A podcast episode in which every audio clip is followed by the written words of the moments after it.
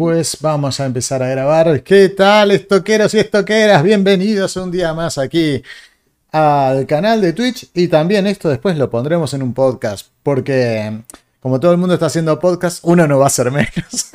Hombre, hombre, faltabas tú, faltabas tú en la podcastfera.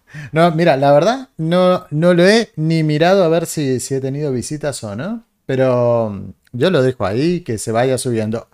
Gente, hoy tenemos un invitado súper especial. Tenemos al hombre que sabe más de slotis de todo Internet. Tenemos, tenemos a Fran Lorite aquí de Media más Media y hoy vamos a hablar de stock con, con Fran que nos ha tenido abandonados en YouTube. Nos ha tenido dos meses en Ascuas sin saber cuánto dinero había hecho con eh, su participación en, en iStock.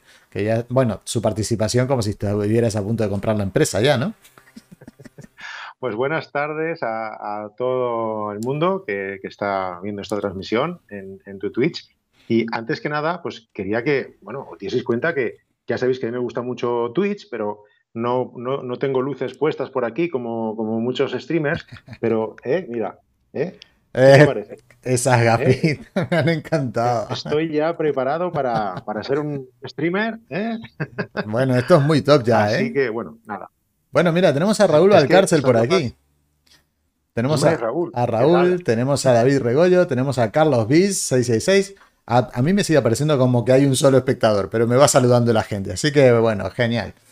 Pues, bienvenido, Fran, una vez más aquí al, al canal de Twitch. ¿Qué te ha pasado? Que has dejado dos meses a toda, a toda la comunidad de YouTube con ganas de verte, a ti y a Cristina.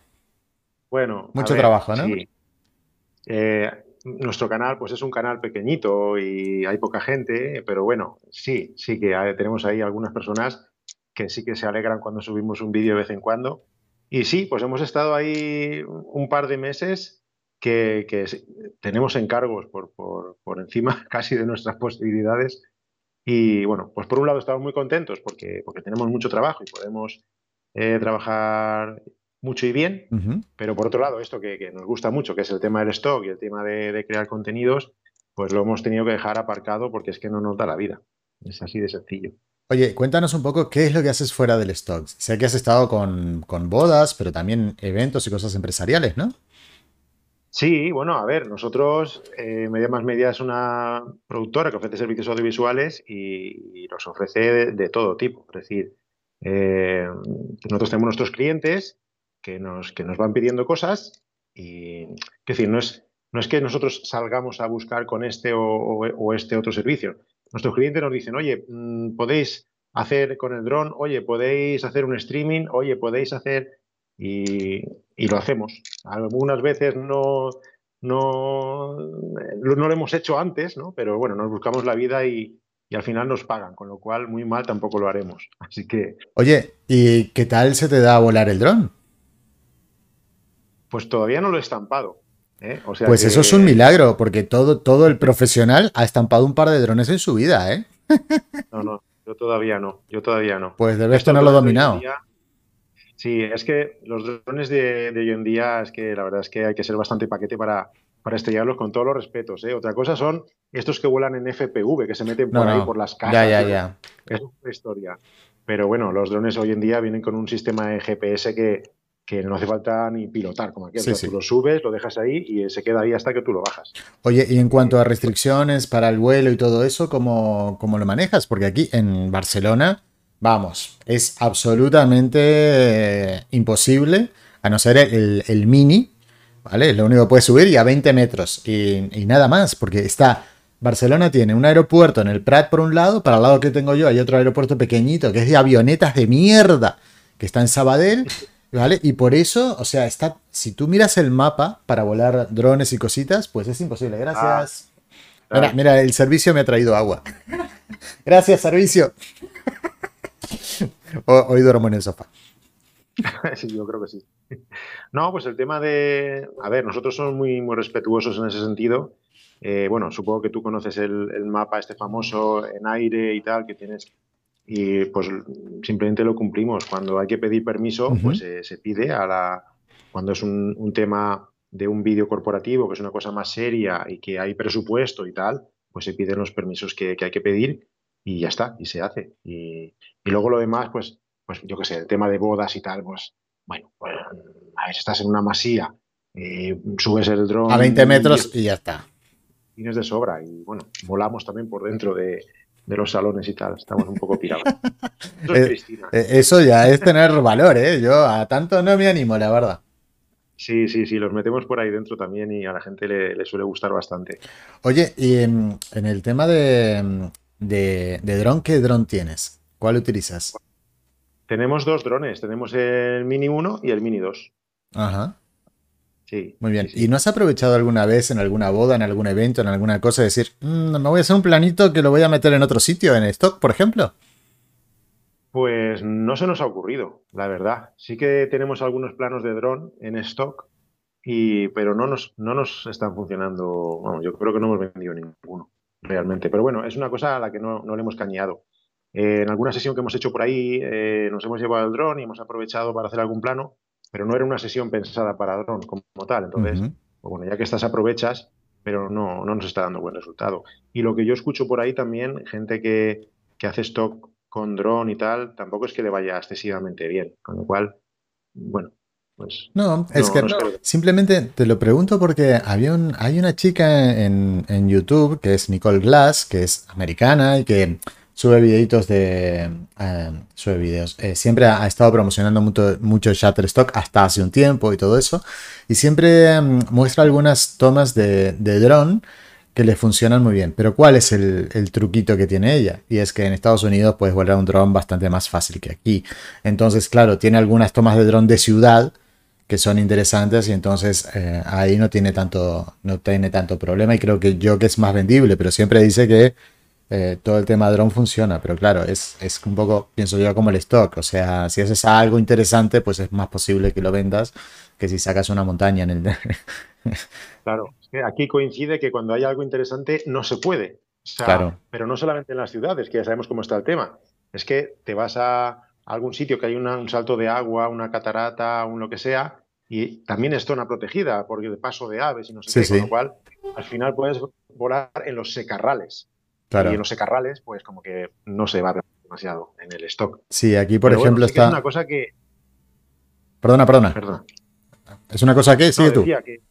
Es una cosa que, cuando podamos dedicarle más tiempo al stock sí que me gustaría investigar un poquito porque yo creo que sí que tiene posibilidades y, en publicidad y en televisión estamos viendo constantemente planos de dron que perfectamente pueden ser de stock, así que, sí que es una cosa para, explotar, creo yo. ¿Y qué tal el resultado con el Mini? Pues fíjate, me gusta más el, Mini 1 que el Mini 2. ¿Y eso por qué? Eh, me, parece me, resulta más estable, no lo sé, no sé. Eh, yo el Mini 1 lo subo, lo dejo, dejo el mando en el suelo, me voy con la otra cámara, sigo grabando y cuando vuelvo está en el mismo sitio.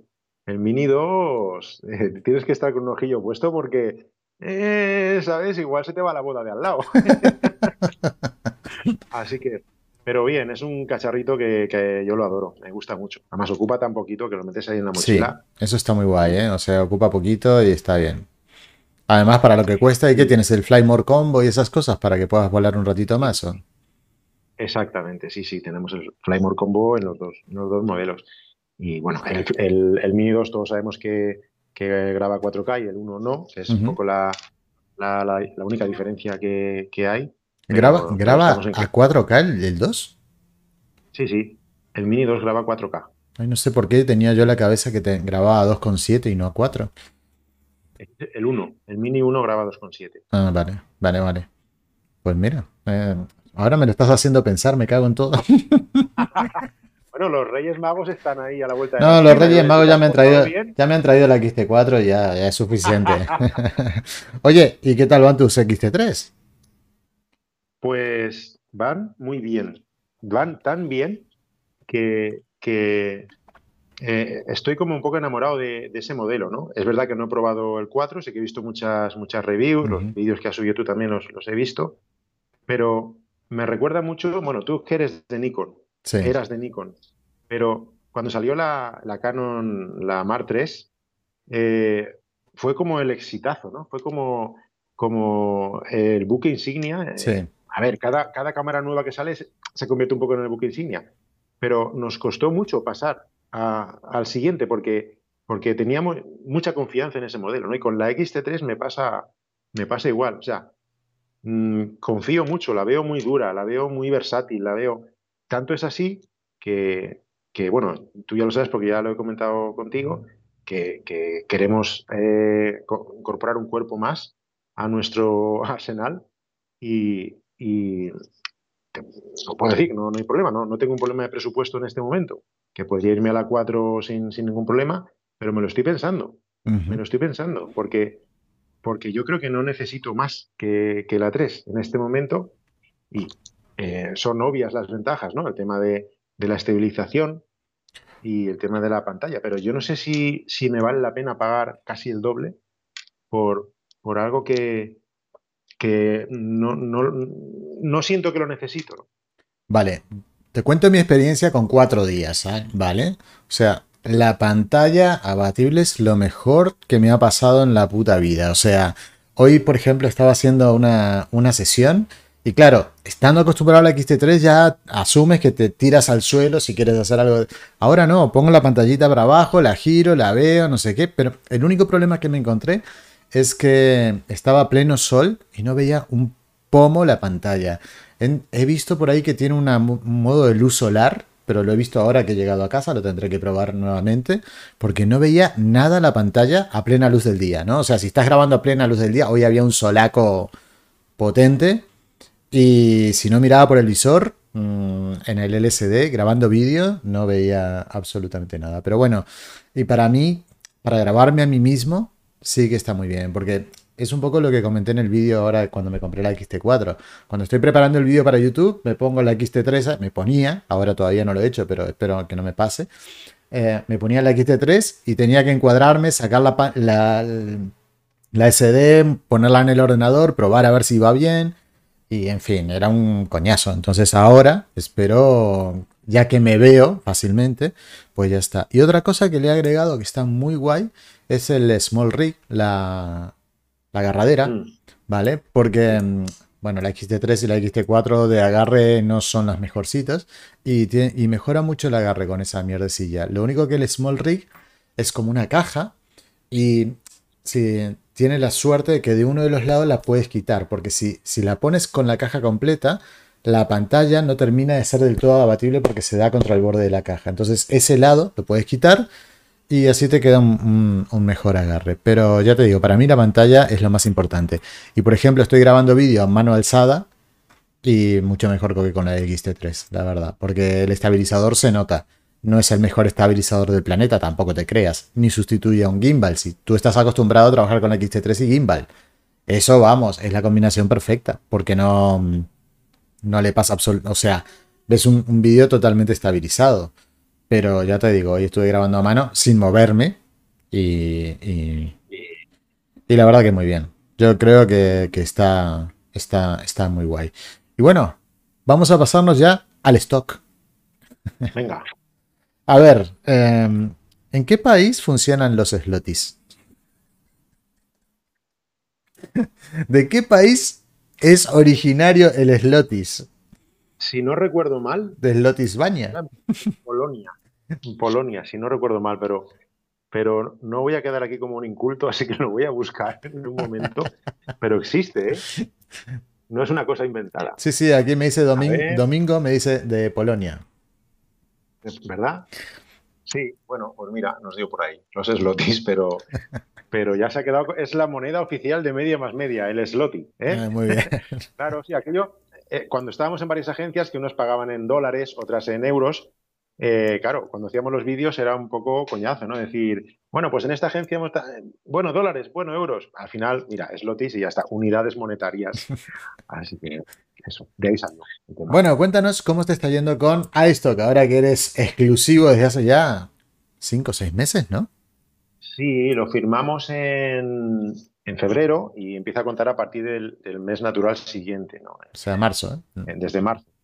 Bueno. Sí, a ver, ha coincidido que empezamos en marzo y en junio, pues prácticamente hemos parado de subir, ¿no? Pero, a ver, no, es que también pasa una cosa. Yo os veo a vosotros y, la marcha que lleváis. Claro, nosotros estamos aquí hablando de stock ¿vale? Y, tenemos 2.000 fotos. ¿Sabes? Es que tenemos un portfolio de 2.000 fotos. Es que no, es que no somos nada, somos así chiquititos. Entonces, eh, somos como unos eternos aprendices, ¿no? porque nunca acabamos de arrancar. Eh, yo no sé lo que pueda estar ganando otra persona, en nuestro caso, siendo exclusivos, eh, con un portfolio de 2.000, de 2000 fotos, ¿no? Pues yo estoy bastante contento.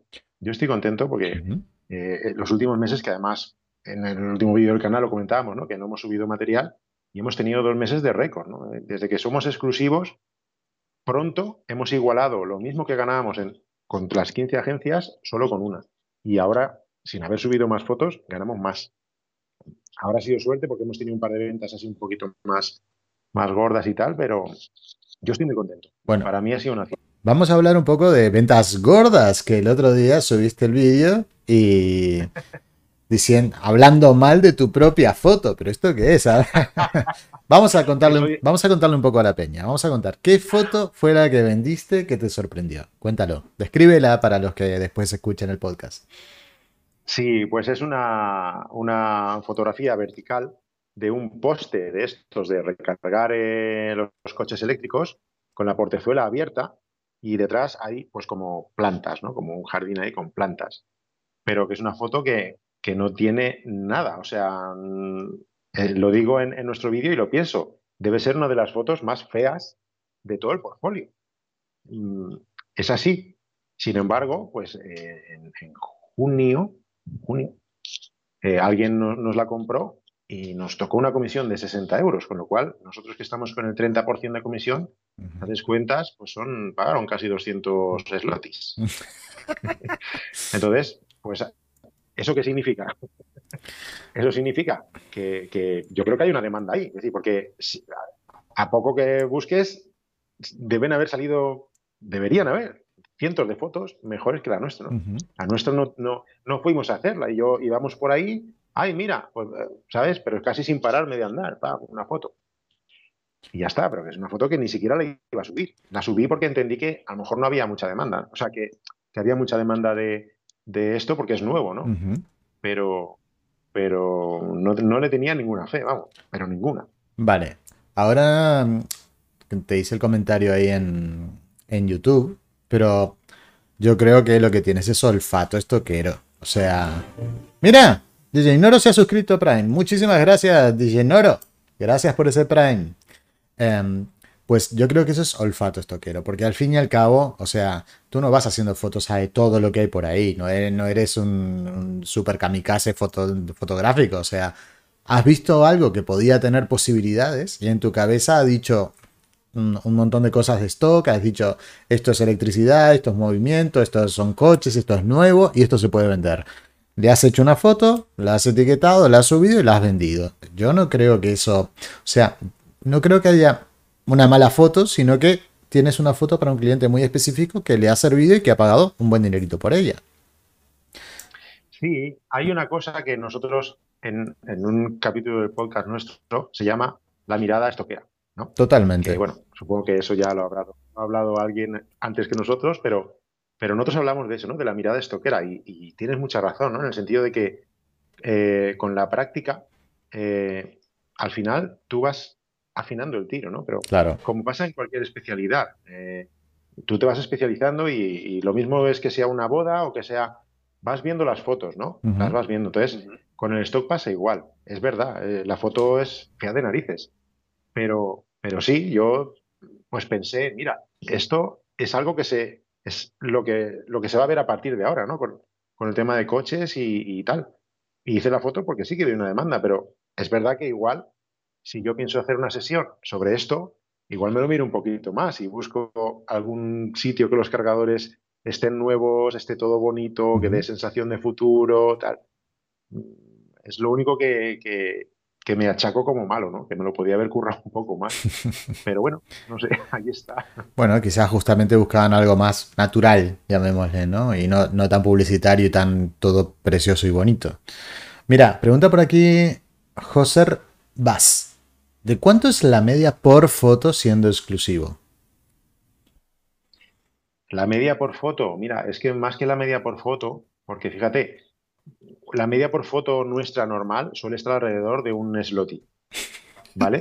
Pero estos dos últimos meses las medias han salido a 1,50 y a 1,20, que es un, a mí me parece muy bien, muy bien para ser, para ser. Entonces, la media por foto siendo mm, exclusivo, a ver, yo te, yo te puedo hablar de, la, de los porcentajes, ¿no? Que los porcentajes cuando tú te haces exclusivo pasas de un 15 a un 25 y luego va por tramos. Según lo que has vendido el año anterior, puedes ir subiendo tramos. Nosotros estamos en el, en el 30%. Entonces, de cada venta nos toca el 30%, que para lo que hay por ahí está muy bien.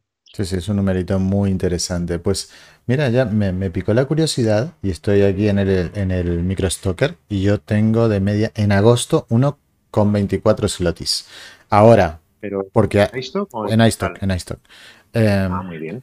Pero ya te digo, o sea, esto es por alguna extendidita que hubo por ahí, pero si no, mi promedio son 0.48, 0.44, 0.38, 0.37. En marzo 1.18 porque también hubo tres extendidas ahí interesantes. Pero el promedio son 0.50, ¿eh? o sea, más cerca de 0.50. Pero vendes una extendidita y, y te quedas en 1.24 en agosto. Pero puede. Pero es una media, es una media muy bien y muy real, porque tú estarás en el 15%, ¿no? De, comisión. Sí, sí, yo estoy en el 15. Pásalo al 30 y ya tienes el slotty entero. Sí, sí. Claro, sí, sí. Eh, buen razonamiento. A mí esas cosas se me escapan. Vamos a seguir viendo, ver, porque he cambiado la pantalla y no sé si, si están hablando o no, si están diciendo algo por aquí por el, por el chat. Dice Dani Ferra, yo en Getty tengo un RPD de 0,9 ahora. Bueno, en Getty, return por download, yo en Getty yo tengo 6,50 casi. Getty está, está bien. Pero bueno. un saludo a Dani Ferrá. estuvo también, lo entrevistamos en el, podcast. ¿Cómo estás? ¿Y algo por ahí? Está, está por aquí hablando, está conversando con todos los, los estoqueros que tenemos hoy. Tenemos 23 personas en este momento en el chat. Deciros a los 23 que tenemos ahora eh, podcast y que todas las eh, entrevistas que vamos haciendo en el canal aquí de Twitch las vamos dejando en un podcast que podéis escuchar en Spotify.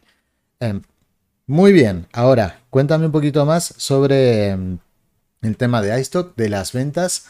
¿Has visto crecer las ventas o has visto solamente crecer, digamos, el dinerito? Han crecido las ventas y el dinero, ha crecido todo, todo.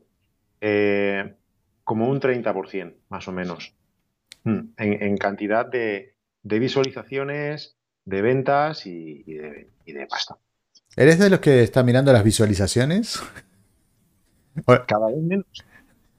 hasta no hace mucho, claro, antes cuando estaba en las 15 agencias, imagínate, ¿no? El tiempo que pasaba de mi vida ahí viendo. Luego cuando nos quedamos solo con iStock, también lo miraba a diario. Pero eh, el otro día me, me, descubrí a mí mismo diciendo, ostras, no sé cuántos días hace que no lo miro. O sea que se me está, se me está pasando ya un poco el, el tic ese de ir actualizando a ver cuánto. ¿No, ¿No crees que, a ver, por un lado, la gente dice es, es un poco muy viejo el sistema de Getty que te dé los resultados el día 20, pero a mí me, hasta me caen bien. que, que, no esté todos los putos días mirando a ver qué, qué has vendido. O sea. Pues yo pienso como tú, o sea, con mucho es la interfaz más antipática, más antigua y el sistema a mí no me gusta. A mí me gustaría como SATE. Eh, en el momento que vendes, ¡pam! Notificación. No creo que sea tan difícil. no sé. En el, a mí me en el 2021 no puede ser eso difícil para nada. Lo que pasa es que Getty es muy grande, debe tener ese sistema hace 20 años y ahí se queda. Y ya está, no tendrán. Con el tiempo lo, lo actualizarán, espero. Mm. Porque... Sí, bueno, no lo sé. Em, ¿Has visto el nuevo interfaz? Sí, sí, me he vuelto al clásico. ¿Te has vuelto al clásico? sí, hay una opción ahí que dice volver a la vista clásica. ¿No te gustó? bueno, supongo que me iré acostumbrando poco a poco, ¿no? Pero lo han puesto ahí un poco en plan beta tester y que lo pruebe, ¿no? Pues ya cuando esté más avanzado ya, o cuando me obliguen, ya me pasaría lo nuevo. Oye, ¿y tienes planificadas algunas sesiones stock o todavía estás a tope de trabajo y no estás pensando en nada? Tengo un montonazo, pero un montonazo de sesiones planificadas, porque es verdad que no estamos teniendo tiempo para disparar, pero la cabeza sigue. Entonces, Yo sí que soy de los que hace caso a, a Carrascosa con la libretita y tal. Y bueno, aquí eh, estoy ahora mismo hablando contigo desde donde trabajo y tengo aquí un montón de hojitas con, con ideas, con fotos, con, ¿sabes? No veas. Cosas así. Sí, sí, pero lo que me falta es tiempo. Que bueno, tú puedes decir, el día tiene 24 horas para todo el mundo y tú mismo pues ya decides en qué lo gastas, ya, pero es que los encargos hay que entregarlos. Total, sí, totalmente. Bueno, invierno está ahí, en invierno nos baja la faena a los que nos dedicamos a esto, pues en invierno cañaremos. Oye, ¿y qué tal han ido las ilustraciones de Cristina? ¿Cómo han funcionado? Está igual de parada que yo. Sí que vende de vez en cuando alguna, pero está, está tan parado, está tan parada como yo en, el tema de, producir material. Pero bueno, ahí hay una vía chula, que, que, a mí me encanta que lo haya cogido Cristina, porque por su cabeza, ella es, piensa de otra manera y muchas veces ella intenta eh, conceptualizar en, imágenes, en imagen real, en fotografía, ideas que, son complejas, ¿no? Entonces, para el stock, lo complejo no, funciona muy bien. Pero, sin embargo, en, ilustración, sí. Eh, yo creo que tiene su, modo de expresión eh, más acertado. Más acertado, aunque no va a dejar la fotografía, obviamente. Pero hay un canal ahí nuevo abierto que, que, es muy interesante, ¿no? Pero toda la idea de decir, bueno, me siento en el ordenador y no necesito salir a ningún sitio para, producir stock, ¿no? Que eso, eso mola mucho, sí. Está bien. Oye, ¿y los dos hacéis foto y vídeo o hay alguien que es más fotógrafo o videógrafo en esa pareja? No, bueno, en, cuestión de stock no. Luego en el tema de, en cuestión de stock hacemos lo mismo. Hacemos foto y vídeo los dos. Lo que yo no hago es ilustración y ella sí.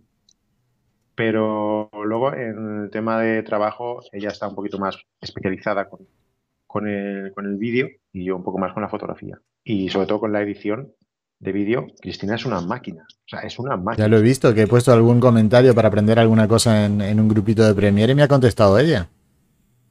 Sí, sí. Es una máster, es una máster la tía. Es un fenómeno, es, es rápida, es buena. Yo a veces flipo, ¿no? ya tengo esto y yo digo, pero pero hazlo con cariño, hazlo con calma. Pero, y lo, y lo veo y digo, pues sí, está de puta madre. A mí la edición de vídeo es un poquito pesadita, ¿eh? o sea, yo, porque lo tengo que hacer, pero me, toca bastante la moral hacerla. ¿eh? Bueno, pero igual es porque estás acostumbrado a la fotografía, que, es relativamente más rápido. Es muy rápido. El vídeo... Yo lo digo porque yo empecé, yo empecé con el vídeo y, y luego empecé a hacer fotografía. Entonces yo, no es que para mí el vídeo sea más lento que la fotografía, es que la fotografía es más rápida, se edita más rápido que el vídeo. ¿eh? Mucho más rápido. Depende de dónde vengas, lo ves desde un punto de vista u, otro. Oye, ¿y qué porcentaje del contenido que tienes en stock es editorial? Pues no me he parado a, cuantificarlo, pero así a vuela pluma yo te diría 40-60, 40 editorial, 60 comercial. Es un porcentaje alto de editorial. Sí, sí, pero como vamos como vamos, claro. pues al final llega un momento que dices, mm, yo, pues yo llevo la cámara siempre, como he explicado en alguno de nuestros vídeos, yo voy a comprar el pan y llevo la, cámara. Entonces, claro, al final, cuando cojo y descargo la tarjeta, es que el 90% o el 80% es editorial, porque lo he ido haciendo por ahí así a fotos pirata, ¿no? Que llamamos nosotros, y al final pues, lo metes ahí en editorial. Más o menos, sí. Bueno, pues, eh, ¿y la cámara que llevas es la XT3 con qué objetivo? Eh, mira, cuando voy por ahí en plan pirata, llevo una, Canon 550 que tiene 10 años, que fue mi primera cámara digital, que aún sobrevive y yo, mientras no se rompa... Ahí está, ¿no? A, castigarla. además es la que llevo en mochila y pues no, no estoy muy preocupado si si dejo la mochila en el suelo, o si me la llevo a la playa, o, ¿sabes? No estoy preocupado. Si se tiene que pasarle algo, pues que le pase. Claro, ya está. Y luego cuando hacemos algo preparado, claro, cuando hacemos una sesión preparada o salimos adrede a, a buscar editorial o lo que sea, ahí sí, ahí llevo la, T3 y la lente, pues es que depende. Si, si es comercial controlado, yo llevo las, las Viltrox, el 23 y sobre todo ese, el 23. y el 56 también lo llevo, lo llevo, pero no, no lo uso casi nunca Oye, para, para hacer esto. ¿Qué tal el 56 de Viltrox? Pues, mm, ¿sabes lo que pasa? Que yo soy muy poco retratero. No me gusta, lo uso, pero lo uso pues en bodas y cuando tengo que, que hacer algo así más. Pero para stock, mm, no sé, a mí que por la forma mía de fotografiar, y me pasa igual en las bodas, me gusta contextualizar, me gusta lo, lo ancho, ¿sabes? Me gusta componer, me gusta... Y los retratos, pues bueno, algunos tienes que hacer, pero no, no me gustan. Realmente no me gusta hacer retrato. Entonces yo llevaría el 23 ahí pegado, siempre. Soldado, ¿no? Sí, a mí, también- a me, va mucho el 23 de Viltrox, me gusta mucho. Oye, y en, en el tema de bodas, ¿cómo te ha ido este año? De récord. De récord. Una cosa Oh, de récord. Una locura. Una locura. Estamos muy contentos. Sí, sí. Y, y, bueno, a ver, nos ha pasado, lo hemos comentado con algunos compañeros y es un poco el efecto de la pandemia. El año pasado las parejas que no se pudieron casar se están casando este año y además las que sí se iban a casar este año también se están casando, con lo cual, pues, pues eh, es un éxito y todas las semanas tenemos trabajo y no paramos hasta, no sé, hasta mitad de noviembre o tenemos alguna por ahí en diciembre también suelta, o sea que Oye, ¿cuán- fenomenal. ¿de bien. cuántas horas son normalmente tus bodas? Pues mm, nosotros más o menos, es que sabes lo que pasa, que vivimos donde tenemos la casa, está rodeado de masías. Qué guay. de boda. Entonces, a veces te puedes ir andando, incluso. Entonces, mm, claro, nos ahorramos mucho tiempo de ida y vuelta, pero la media suele ser que si, si sales a las 8 de la mañana eh, de casa, vuelves a las 8, o sea, antes de las 8 de la tarde no vuelves. Entonces son normalmente 12, 13 horas desde que sales hasta que, hasta que vuelves. Eso es un poco lo normal. Hay veces que estiras un poco más porque, por lo que sea, yo a veces estamos a gusto y se acaba, terminamos el trabajo, eh, pero como estamos a gusto nos quedamos un rato más. O sea que no, no tenemos prisa. Oye, ¿y estás hasta la primera hora de la fiesta? No, no, estamos más. ¿Estáis más? Estamos publicidad para que nos contraten para las bodas. Claro. Sí, estamos mínimo dos, mínimo dos normalmente. Sí, nos gusta, es la mejor parte del día, o sea, te comes todo el follón y cuando está de puta madre, que tienes la música, que igual te puedes tomar algo, que te invita alguien a algo, ¿te vas a ir? Hombre, no, no, yo me quedo. Hombre, hay que, hay que haber, hay- tiene que haber festival un rato, ¿no? Claro, claro, Pues así que eso. nosotros, bueno, yo normalmente estoy hasta la, la primera hora de la fiesta, a no ser que en la primera hora de la fiesta no pase nada realmente interesante. ¿Vale? Pero ya después, un poquito más de la primera hora de la, de la fiesta, es un poco difícil sacar a la gente que no esté muy perjudicada. Están todos hechos polvo. Ahora te digo, ¿eh? Eso, eso es verdad. Hay, hay veces que a la gente le gusta verse hecha polvo en la fiesta también, ¿eh? O sea, puedes hacer alguna foto y decir, pues este, este día estaba tocadísimo y les encantan las fotos haciendo mucho ridículo y haciendo cosas muy raras. Pero, pero bueno, es, es, es interesante. Vas con estabilizador para grabar vídeo, ¿no? Eh, pues no, lo, lo has comentado antes, no te he querido cortar en ese momento, pero, pero nosotros grabamos a pulso. Eh, llevamos la- las lentes estabilizadas, obviamente. Sí. y además vamos bastante anguladitos, que es más fácil también mantener. Pero yo he probado, tenemos un, un gimbal y lo hemos probado en boda, pero me- a mí me, me- me- sí que me da. El movimiento obviamente es más, Más suave. más suave, aunque mm, yo ya he aprendido a moverme, sí, he aprendido a moverme de forma que no me complico la vida. Claro. Es decir, eh, en una entrada de novia no voy caminando delante de ella. Yo ahí hago con el tele, voy dejando que se acerque y ya está. En el arroz, por ejemplo, sí, en el arroz sí que, sí que voy caminando eh, hacia atrás y queda bastante bien, ¿no? O sea, no, no, no me complico. Lo que pasa es que si yo pongo un gimbal, yo trabajo con dos cámaras. O sea, yo llevo, para hacer vídeo, llevo una focal que si hablamos en full frame va desde el 15 hasta el 200. ¡Hola! O sea, tengo, claro, necesito dos cámaras. ¿Qué pasa? Si voy con el gimbal, yo puedo hacer un seguimiento, vale, y cuando luego quiero coger la otra cámara, ¿qué hago con el gimbal? Ya. Lo, lo dejo en el suelo y vendrá alguien, le dará una patada y entonces para mí es un problema. Pero, Entonces yo me siento con más posibilidades si voy a la mano. ¿qué, qué objetivo es el equivalente a un 15-200 en Fuji? No, son dos, es el 1024 y, y el 18-135. Anda. Vale, tramposillo, claro. Claro. ¿Qué tal el 1024? Oh, una maravilla. Para vídeo es mi favorito.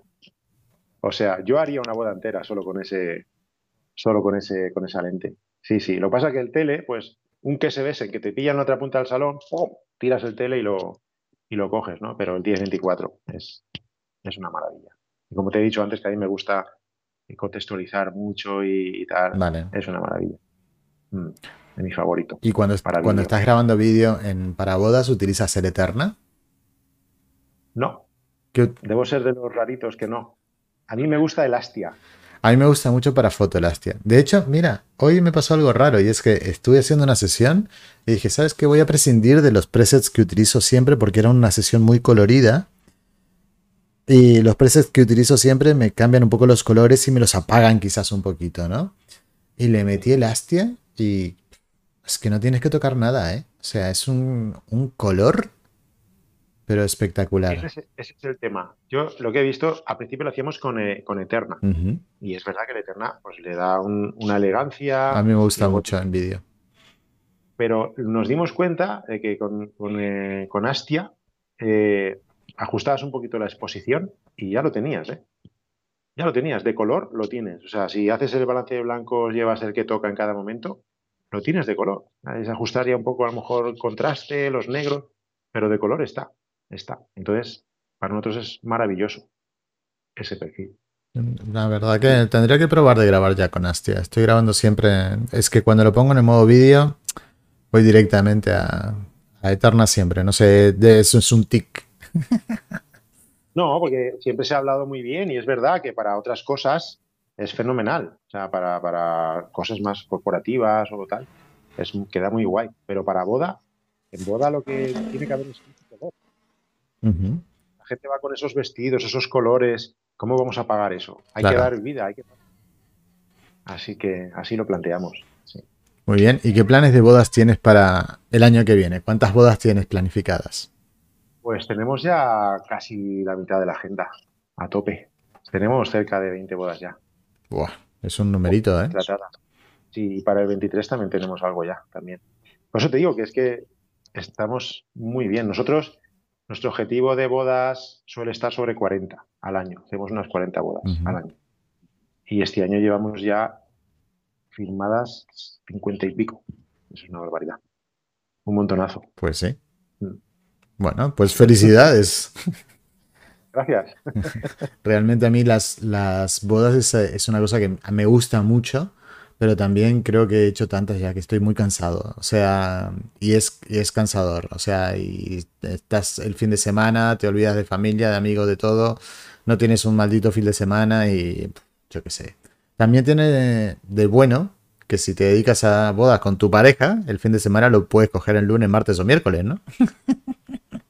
Claro, es que ahí está un poco la ventaja que tenemos nosotros, ¿no? O sea, nosotros vamos juntos a las bodas Claro. cuando podemos, siempre no podemos, pero entonces, claro, no tenemos prisa, ya estamos juntos, ¿qué más da? Estamos, estamos en la discoteca, allí de fiesta los dos, ¿para qué nos vamos a ir? Eso por un lado. Y luego por otro, yo sí, que hubo una época que pasé un poco por, por cansarme un poco, ¿no? De, de las bodas. Pero luego tuve como un resurgir. Como el Argenix. Yo cuando me... Sí, sí, sí, era de uf, otra boda, uf, otra boda. De repente mm, me cambió el chip, no sé qué me pasó. Y lo que hago, o sea, me di cuenta que cuando yo iba a una boda iba con mucha presión, ¿no? Quería que saliese todo perfecto técnicamente. eh, la noche de antes estaba nervioso, a ver qué luz sale, a ver si llueve, a ver. Ahora no pienso nada. O sea, yo para mí ahora un día de boda es un día de fiesta.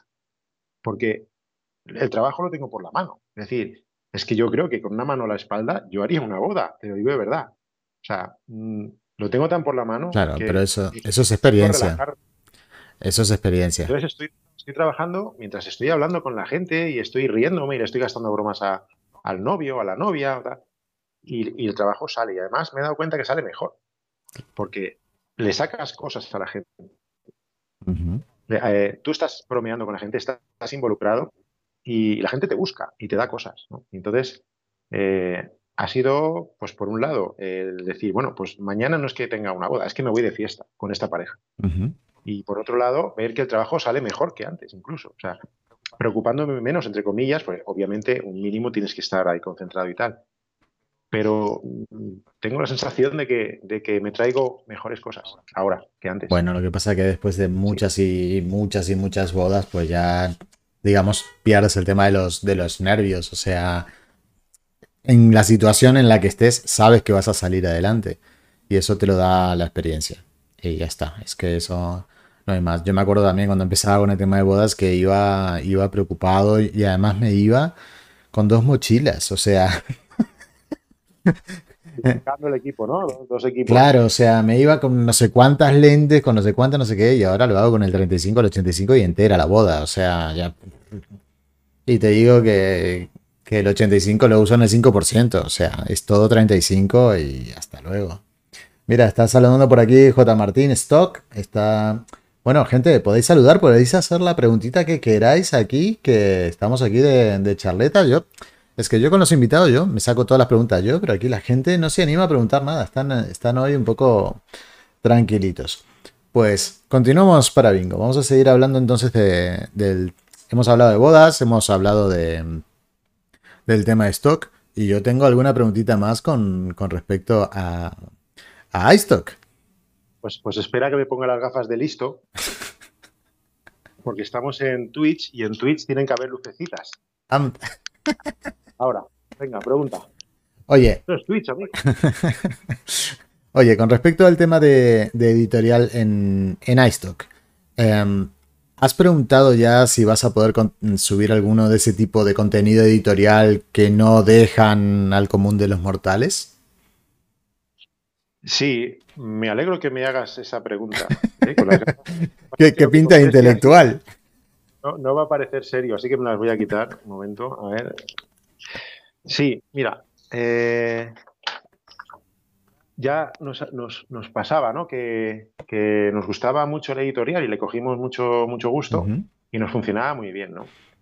Cuando, antes de ser exclusivos. Luego, al ser exclusivos, pues resulta que iStock tiene una forma de, gestionar el editorial pues muy diferente a lo, que es Sater o Dreamstime o el resto. Luego hablamos de Adobe, que es cosa aparte.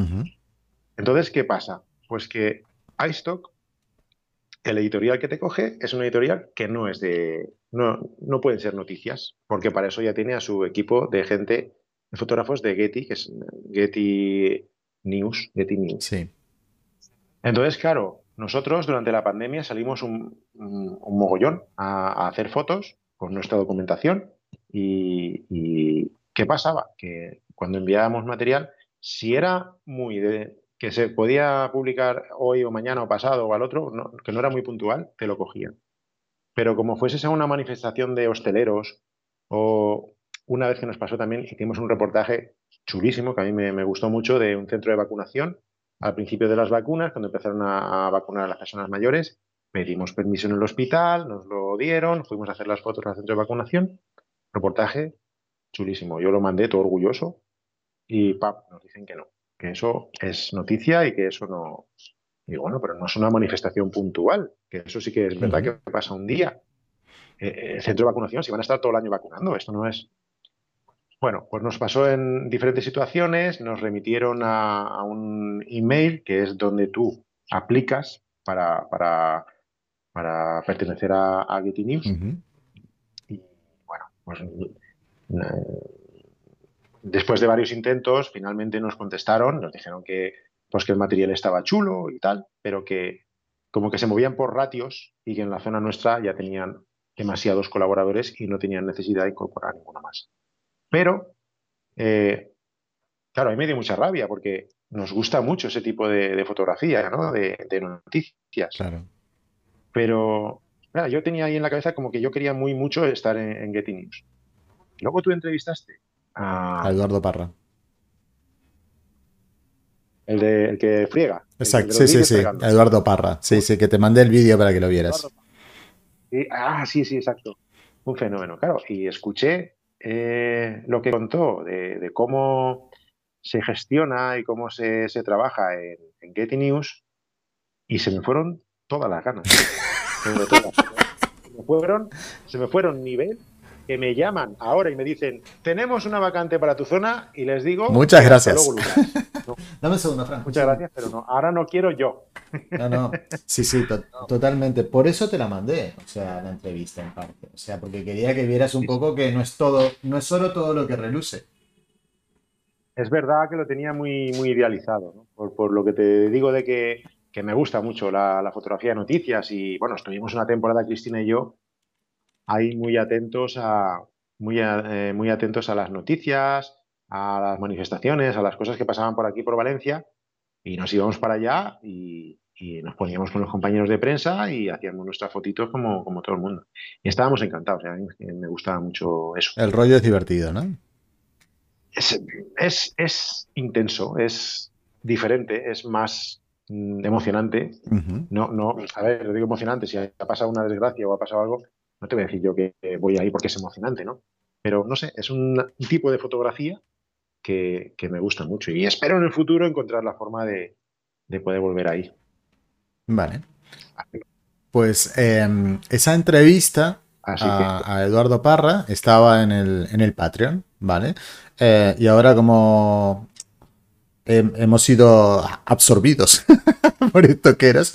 Estarán estoqueros en breve, imagino, también subida, así que la podréis ver ahí. Es una entrevista que sugiero mucho que la veáis si estáis interesados en el tema de, eh, de fotoperiodismo, digamos, para agencias como Getty. Dice Gubapu7, Fran, ¿para cuándo una entrevista a Álvaro en tu canal? Pero es que con esto ya está. O sea, tenemos una entrevista aquí en Twitch en donde conversamos como dos que están tomando un cafecito. O sea que, Fran, hazme una pregunta para que se quede, se quede contento la audiencia. Te toca a ti preguntar. No, fíjate, lo tengo, lo tengo apuntado. Lo que pasa es que como siempre te adelantas eh, y siempre me acabas llamando antes de que se genere un tiempo prudencial para que podamos hablar de cosas que no hemos hablado recientemente, ¿no? Claro. Pero bueno, yo creo que antes o después tendrás que pasar por ahí. Bueno, pero es que yo ya me tengo muy visto. Yo prefiero entrevistar a otra gente. me, es más interesante entrevistar yo que que me entrevisten a mí. Eh, yo ya estoy muy quemado. Todo el mundo ya sabe las cosas que digo. las tonterías que digo. Si total las repito todas las veces en los vídeos, son todos iguales. bueno, bueno, bueno. No, pero estás haciendo ahí, estás haciendo ahí una faena en, en Twitch yo me, acuerdo al principio de, que te abriste el canal, mm. que, hablamos una vez, y, y, jolín, lo estás llevando para adelante y estás metiendo ahí horas y, bueno, es un poco lo que yo también hice un vídeo, eh, pues eso, que lo que no me gustaba de Twitch, tal, y, pero jolín, lo estás sacando para adelante y, no, eso lleva sus esfuerzos y nosotros para sacar un vídeo a la semana no podemos, pero y tú estás ahí. ten cuidado, ¿eh? Hacer esto me lleva, o sea, yo normalmente hago las entrevistas en una hora y hacer un vídeo para YouTube de 10 minutos te lleva mucho más que una hora. Entonces, esto es más fácil que hacer YouTube. ¿eh? O sea... Sí, pero requiere, un compromiso mayor también. Bueno, sí, requiere que, intentes encontrar invitados, que le dediques un, un, día y una hora normalmente. Yo no le dedico un día y una hora siempre exacto, pero trato que sea a las 8 bueno, tiene sus cositas, pero yo creo es para mí es mucho más fácil y más entretenido hacer Twitch que hacer YouTube. O sea, ahora quizás con la XT4 que me pueda mirar yo mismo y no tenga que estar andando haciendo muchas cosas con la XT3, pues creo que los vídeos me, serán más facilitos. Pero después editarlos, es que lleva mucho tiempo, la gente no se hace una idea. Mira, hice, mm, ayer domingo nos fuimos a, un sitio donde unos amigos eh, hacían enduro que es esto de las, de las motos, andando por ahí, estuve grabando, no sé qué.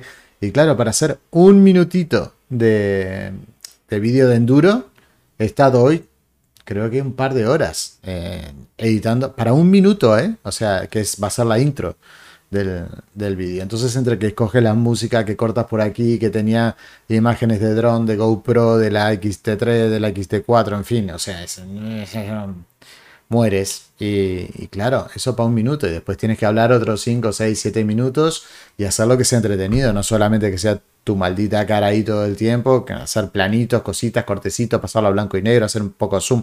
Yo qué sé. Y no, no. Twitch es mucho mejor. También la cantidad de gente que has traído aquí a tu canal de Twitch, gente cañera. Yo a veces digo, madre mía, está Víctor Torres, el otro, el otro, todos juntos. Yo digo, madre mía. sí. Tú decías que, ah, no sé a quién le llamabas broncano. A, a, Padilla. A, Padilla. Yo creo que te estás convirtiendo tú en el broncano de, Twitch, ¿eh? porque te traes a todo el mundo. Bueno, lo que pasa es que en stock tampoco es, es muy grande y más o menos nos conocemos todos. Entonces, más o menos a todo el que tiene una cierta visibilidad que hace algo, pues es, interesante. Raúl, por ejemplo, que tiene su, podcast, es algo que a mí me entretiene. A mí me gusta mucho el stock y soy tan friki que estoy escuchando cosas de stock todo el día. Entonces, o, Luis de Enfoque y Dispara, que cuando saca un vídeo yo lo primero que hago es ir a verlo. Entonces, o cuando sacas tú los slotis, pues me tiro de cabeza.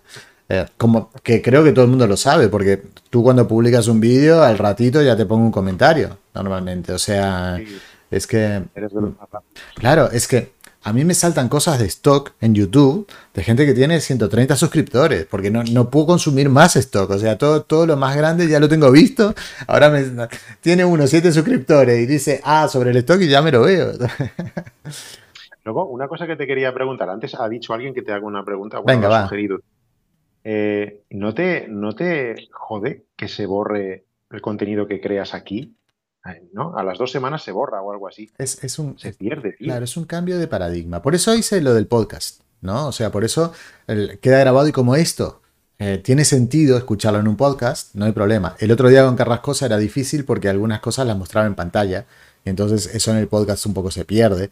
Pero básicamente creo que esta conversación, si te estás yendo al trabajo, la puedes escuchar tranquilamente en el coche y dices, bueno, mira, es una conversación entretenida. Pero es que creo que, que es, es viejuno, perdón, ¿eh? por tratarte de viejuno, pensar en cosas a, más largo plazo. Yo creo, yo creo que ahora todo es de 15 segundos o de Instagram, o es, una cosa tan rápida que Twitch también lo es. O sea, Twitch no está pensado para... no es YouTube.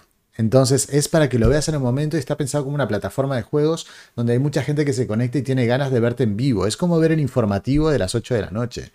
Entonces, la opción que tienes para dejarlo grabado es resubirlo a YouTube, que YouTube no lo termina de hacer rodar mucho, las cosas de Twitch o, hacerlo como un podcast, que es lo que estoy haciendo, que digo, mira, para no perderlo, lo que estoy haciendo entonces ahora es, es mandarlo a formato de podcast. Y porque sí, sí que se pierde. La verdad no me jode, porque a mí lo que me entretiene es este ratito contigo y los que son suscriptores se lo ven después cuando tienen ganas, que ya te digo, tengo 15, 17 suscriptores, tengo poquito. Antes tenía unos cuantos cuando le di caña, ahora como agosto y este tiempo lo he dejado un poco, pues se ha ido un poco toda la mierda. Y ya vendrán, pero es que no lo hago por los suscriptores, o sea, lo hago por pasarme el ratito. A mí, a las 8 de la noche, tengo ganas de, sentarme en un bar y, hablar de stock con gente que sepa de stock, ¿me entiendes? Esto no es un bar y nos faltan las cervecitas, pero Internet es tan fabuloso que me permite estar hablando con alguien que no conozco físicamente, pero que me caen bien. tú... Falta a ti. ¿Qué qué? Que te falta a ti la cervecita. no, yo no, hoy voy con agüita.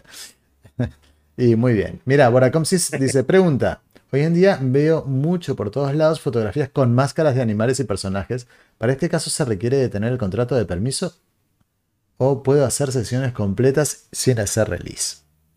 Me refiero porque a algunas personas no les gustaría aparecer en cualquier lado su imagen, a ver si hay manera de poder tomarles fotos con máscaras sin necesidad de que sean reconocibles y que puedan servir. También no sé si sea una tendencia del uso de máscaras.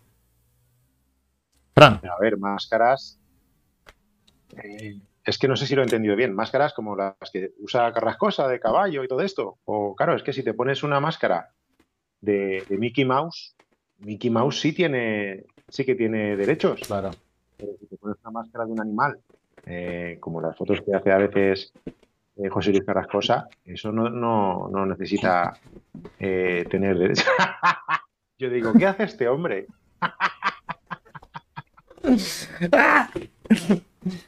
Señoras y señores, con todos ustedes, Álvaro González. Versión caballo, tengo el dinosaurio también. A ver.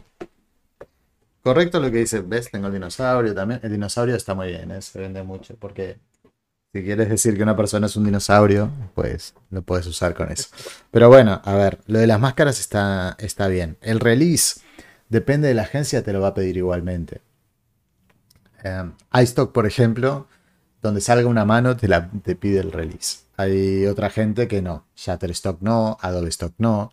Depende de cómo tenga el día el revisor, yo qué sé. Shutterstock te va a decir que, no hay problema con el release, pero te la va a rechazar por ruido, por, enfoque, por otra cosa, porque están un poco atontados del todo. Pero bueno, em, realmente lo mejor siempre es tener el release de todo y ya está. Em, pues se me van a terminar los temas ya, dice Raúl Valcárcel. ¿Qué va, Raúl? Si a ti te gusta, te gusta hablar todo el tiempo. A mí, me entretiene, ¿eh? ¿eh? O sea, yo me voy al gimnasio, me escucho al gimnasio, como si fuese todos los días al gimnasio. Bueno, cuando voy al gimnasio me, pongo el, podcast y está muy guay. Eh, J. Martín Stone, venga, una pregunta para los dos. Cuando os metisteis en el stock, ¿cuáles eran vuestras expectativas respecto a resultados? Fran, venga. Eh, yo no me voy a hacer el listo. O sea, mis expectativas eran como las de la mayoría de gente que empieza en el stock que es llegar a vivir de esto. Lo digo y no me da vergüenza. Luego ya me he dado cuenta de, lo que hay en realidad. Pero sí, sí, yo ya me veía por ahí viajando y, tal. Yo, yo me, hice, me hice esa película que creo que es la que, la que un poco nos hacemos todos, o muchos de nosotros, sobre todo por desconocimiento. Y por eso, cuando hacemos una, una, alguna entrevista en el canal nuestro, eso, es una pregunta que me gusta hacer, ¿no? Porque porque se ve como, como realmente nos atrapa por ahí, ¿no? El tema de, no tener jefes, de, de que es verdad, porque hay gente que lo, que lo hace, pero cuando uno dice que es muy difícil, es que tendría que estar tres días diciendo que es muy difícil para acercarse a decir lo difícil que es. Sí, es como decir, eh, bueno, eh, yo sé jugar a fútbol, ¿podría jugar como Messi o Cristiano? Podrías, hombre, pues tienes piernas, tal, podrías. ¿Vas a conseguirlo? Pues seguramente no. Claro. yo creo que la tasa de fracaso en la fotografía de stock, yo creo que debe superar, no sé lo que opinas tú, Álvaro, debe superar el 90 o el 95%. Muy alta, muy alta. Muy alta. A ver, eh, en mi caso particular, mm, yo no olvidéis que tengo cuatro patas en el negocio fotográfico. Tengo las bodas, los eventos, el turismo y por último, me metí en el stock para, para esos días, que no eran muchos, pero tenía días en que me tocaba el higo y no tenía nada que hacer. Digo, bueno, vamos a hacer algo de stock o lo que sea. O sea, yo no tenía trabajo todos los días. Mm, entonces, si me quedaba algún día libre, pues me lo podía inventar para hacer un ingreso extra. Entonces, en principio, yo no lo, no lo cogí como voy a vivir de esto. ¿Vale? El problema que tengo yo actualmente es que en el stock no me va mal, pero tampoco todavía llego a los 1.500 euros, que es lo que tendría que llegar para estar más o menos súper contento con el stock y, seguir para adelante. Pero es que también tengo el problema de que a mí me gustan las bodas, me gustan los eventos y me gusta el turismo por Barcelona. O sea, no es algo que yo me planteé vivir pura y exclusivamente del stock pero no me va nada mal en el stock. Y la verdad que tiene unas ventajas muy grandes y es que es muy divertido. Primero que nada que es muy divertido. Segundo que digo, mira, esto lo voy a hacer el martes 23 a las 4 de la tarde. O sea, no es como un cliente que te dice tienes que estar aquí de tal hora a tal hora y no sé cuánto y lo quiero para mañana, pasado, traspasado, que es normal. Así son los clientes, ¿no? Pero bueno, eh, a mí me gusta mucho, pero todavía, o sea, me queda un otras cositas que me gustan todavía y no creo que me dedique siempre 100% al stock. A mí me ha cambiado un poco la visión. Es decir, cuando ya me di cuenta de, lo difícil que era, no lo abandoné por lo que dices tú, que es muy divertido, te permite desarrollar la creatividad, te permite mejorar la técnica de fotografía y de vídeo. Y bueno, tampoco he abandonado la idea de llegar a vivir de esto, pero pienso que si llega ese momento, ya lo veré. Quiero decir, ya, ya, ya me daré cuenta que puedo hacerlo. Claro. Mientras tanto, pues, como dices tú, para rellenar la agenda, momentos que no tienes encargos o no tienes tal, pues hacer stock y ya está. Y si algún día llega el momento, pues, pues ahí va a ser fácil verlo. Pues este sábado he organizado, atención, eh, que yo voy para atrás en el stock. Una sesión de fondo blanco. bueno, No, bueno, no sé, ahí eso se sigue, se sigue vendiendo. Le voy a pedir consejos a, Iván, Iván, a Duplicator. Pensaba que ibas a decir que ibas a hacer de tomates. Digo, no será capaz. No, no, no, de tomates ya no, soy tan, tan atrevido. Mira, por acá se dice, ¿qué características tiene que tener un modelo para considerarlo como un modelo top que pueda vender? Uf, eso es difícil, ¿eh? Porque no estamos hablando de, un canon. Estamos hablando a lo mejor de una, de una actitud, a lo mejor. Claro. Y también depende de, la sesión. Pero no estamos hablando de. A ver, los modelos guapos venden mejor que los feos, sí. Pero tampoco hace falta ser excesivamente guapo. Eh, porque con, con, el carácter se puede, se puede también suplir eh, a lo mejor eh, otras cosas. Sí, si es espontáneo, o sea, si es natural ante las fotos, todo ese tipo de cosas cuentan mucho. Mm, sí, entonces, pues depende. Mm. Yo siempre me gusta mucho el ejemplo del señor este mayor que conocemos todos los estoqueros. El del meme. Es que no me acuerdo del nombre, pero sí, ese que se ríe así raro. claro, ese señor mm, pues tiene un, no sé, tiene algo. ¿Es guapo? No, no es guapo. No, no, pero está en todas partes. Pero el, tío es una estrella ahora mismo. Sí, sí, total, sí, sí. La gente lo para y se quiere hacer fotos con él. Mira, pregunta por aquí Dani de G. Eh, ¿Qué tal? ¿Cómo me va? si prefiero el micro o el macro. Pues yo, yo actualmente estoy haciendo, y creo que voy a vivir, haciendo testeos de todo. Estoy en el micro, estoy... ¿Qué qué, perdona? Eterno principiante también. Sí, sí, es que mm, me he vuelto a meter en Free cosa que había dicho que nunca más. O sea, me había salido de Free porque estaba calentito con ellos y el Philip de Groot, que es una mala influencia, me ha hecho volver a entrar. es que te juntas con una gente. Es gentusa, gentusa. y y estoy probando, porque a mí Addictive, por ejemplo, me va bien. Hay otra gente que está un poco contenta. A mí Western no me termina de convencer y hay gente que le gusta. Eh, a mí Getty me encanta, me encanta el rollo de Getty y a mí me funciona. Yo qué sé, entonces hay, yo no te puedo decir que hay algo que me vaya mejor. El micro es constante. El Macron mm, Getty es más constante que el macro. Si entiendo macro como, como o Western. Eh, a ver, Dani Ferrá que se va a la cama. Buena nit. Eh, Buena nit, compañero. Eh, Álvaro, actualmente, ¿cuál es la agencia que te da más ingresos? Mm, en, en micro, pues mm, yo te diría que es iStock. Porque mm, Adobe va muy bien, va muy bien, pero iStock es una maquinita de vender extendidas. Entonces, las extendidas dan gustito. Cuando ves una extendidita de 50, 60. Sí, sí, ya. Veo que tengo un delay del chat de varios minutos. Sí, sí, puede ser, es, probable. ¿Vale? Y también hay un, delay en el, en el vídeo y el audio. Eh, lo siento, eh, no volverá a suceder. lo siento mucho, no volverá a suceder. Me suena, me suena eso. eso sí que está bien, ¿eh? Yo intentaré ingresar a FreePic. Me rechazaron dos veces por la recomendación de Álvaro. Decidí no intentar de nuevo, pero ahora voy a volver a intentar. Raúl Valcárcel, no pasa nada. Sí.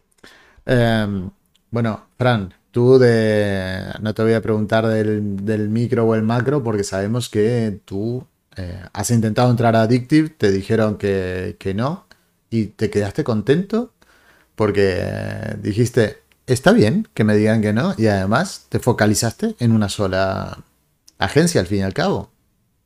Sí, sí, sí. Eh, el tema de, de, Addictive es que mm, lo hice cuando no debía. Es decir, yo apliqué a Addictive al mismo tiempo que apliqué a todas las demás y, no tenía, o sea, mi portfolio, nuestro portfolio, perdón, de Cristina y mío, era una castaña, o sea, pero una castaña que, me da tanta vergüenza que estoy pensando en borrar esas fotos primeras porque son lamentables, pero lamentables. Entonces, claro, con eso mm, em, fui a Addicti y claro, pues me dijeron muy amablemente que, pues que eso, que gracias por participar. Gracias por venir, ya te llamaremos, ¿no?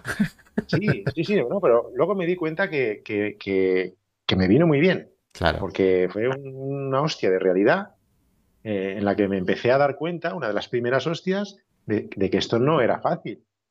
Claro, empecé a ver las fotos que habían allí y dije, madre mía, pues no tengo que comer yo colacao para hacer esas fotos todavía. Entonces, claro, sí, al final uno encuentra su camino a base de, hostias, ¿no? Y pues nos ha llevado aquí a ser exclusivos de iStock, estamos muy contentos, pero en el proceso pues han pasado cosas, ¿no? En FreePick también, también nos, rechazaron, solamente aplicamos una vez, pero, pero nos rechazaron también. Es decir, que mm, y estamos aquí, que estamos contando cosas de stock y tal, pero también hemos sufrido rechazos en nuestras carnes.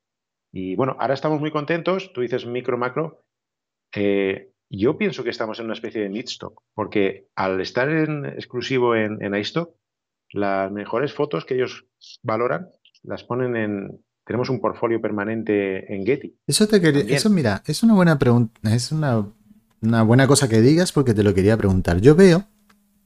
Yo estoy en Getty y estoy en iStock, ¿no? Pero en iStock veo que también me venden en Getty. Sí. Entonces veo que hay dos colecciones, digamos.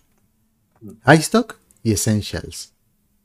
¿Puede ser? Eh, no. Eh, hay tres, en realidad. Eh, Essentials es cuando tú estás en iStock, pero no eres exclusivo. Ajá, sí. ¿Vale? Entonces, esas fotos se van a una colección permanente de Getty que, se llama Essentials, pero no es un portfolio tuyo, es una colección de ellos. Luego, cuando tú eh, eres exclusivo en iStock, entonces tus fotos pueden ir, eh, van, de hecho, ya no van a Essentials, van a, a Signature, se llama la colección, que la diferencia que tiene es que el precio mínimo de venta es más elevado. No recuerdo ahora cifras, pero en Essentials ponle que pueden venderte una foto a 10 céntimos y en Signature mínimo son 75 céntimos. Algo así. ¿Vale? Luego está el tema de los créditos y no sé qué, pero bueno. Y el premium, que pueden bajarse las fotos que quieran. Con bueno, pero sí, hay un, el mínimo es más elevado. Y luego hay otra colección que es Signature Plus. ¿Vale? Esas fotos, el, hasta hace poco tú, cuando subías un, hacías un envío a, a iStock, tú podías marcar tus mejores fotos, las que pensabas que eran mejores, para que se postulen para ir a Signature Plus, que es todavía un escalón más, que también el mínimo es más elevado y todo el rollo. Y entonces el editor decidía si esas fotos que tú habías postulado para Signature Plus las ponían allí o no. Ahora no. Ahora tú no pones nada y directamente el revisor, tus fotos de Signature, las que él considera que pueden estar en Signature Plus, directamente te las pone en Signature Plus, que eso es un portfolio tuyo eh, en, Getty. Estás ahí. Con... Lo que pasa es que desde iStock. O sea, no sé cómo decir. Entonces, nosotros tenemos ahora mismo unas 500 fotos más o menos eh, de 2000. En una cuarta parte la tenemos en, ahí en Signature Plus, que está muy bien. Está muy bien. Entonces, claro, por eso cuando hacen el informe mensual, yo digo, a ver si se ha vendido alguna por ahí extendidilla y tal. Y, bueno, es una de las ventajas. Tienes más presencia y tienes un portfolio nominal a tuyo en Getty. Por eso digo lo del mixto, ¿no? Porque estamos en esto y esto. Y bueno, no es un Getty no es macro como si fuese adictivo estas otras, pero bueno, sí que es, es un mixto que hay un poco caloteado. ¿Y has pensado entrar a Getty? Sí lo he pensado, lo hemos pensado, lo hemos hablado Cristina y yo, eh, pero estamos muy bien así. Es que es tan fácil. Y ellos ya van a coger tus fotos, las que piensen que, vale la pena tenerlas en, Getty, ellos ya las van a coger y las van a vender. Y pienso que su criterio, ellos quieren vender. Y quieren vender cuanto más caro mejor. Es decir, yo me fío de su criterio. No, no, claro, no necesito abrir otro portfolio para subir cosas que me las van a aceptar, pero que a lo mejor son caquita. No sé cómo decir, o son no tienen potencial de ventas que ha pasado previamente por un, por un revisor. no sé. Si ellos cogen las que piensan que son mejores, yo me fío. Sí, pero además hay algo que no, estoy muy seguro, pero entrar a Getty, Getty es que por más que vendas, vas a vender al 15%. Tú ahora estás vendiendo al 30%. Y, estás, y estás vendiendo en Getty. O sea, con lo mejor de tu portfolio. Ya, pero aunque tú seas exclusivo o no seas exclusivo, lo que vendas en Getty es al 20%. Eso es fijo. Eso, eso no cambia. Es, el 20%. ¿Es el 20 en Getty? Sí, sí, sí. No me acuerdo. Sí, sí. Y aunque, seas exclusivo, yo te digo porque es que me lo miré en su día cuando, cuando valoramos para ser, y es el 20%. Ahí en Getty no estamos al 30, es el 20. Pero antes de ser exclusivos también, eso no cambia. Lo que cambia es que te, te llevan las fotos ahí las, las mejores. Entonces nosotros estamos contentos. Yo me conformo así, me parece bien. Muy bien. También por el tipo de material que hacemos, que es, es bastante micro, en realidad. Entonces, pues estamos a gusto, la verdad.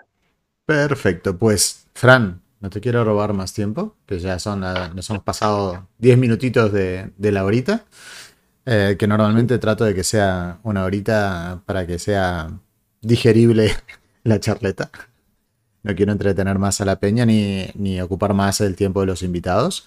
Deciros a todos que la semana. Esta semana puede que jueves o viernes busquemos algún otro invitado. Ya he hablado con De la Torre. De la Torre siempre quiere, pero siempre tiene sesiones y cositas. Y alguno más también. A ver si hacemos alguno más esta semana.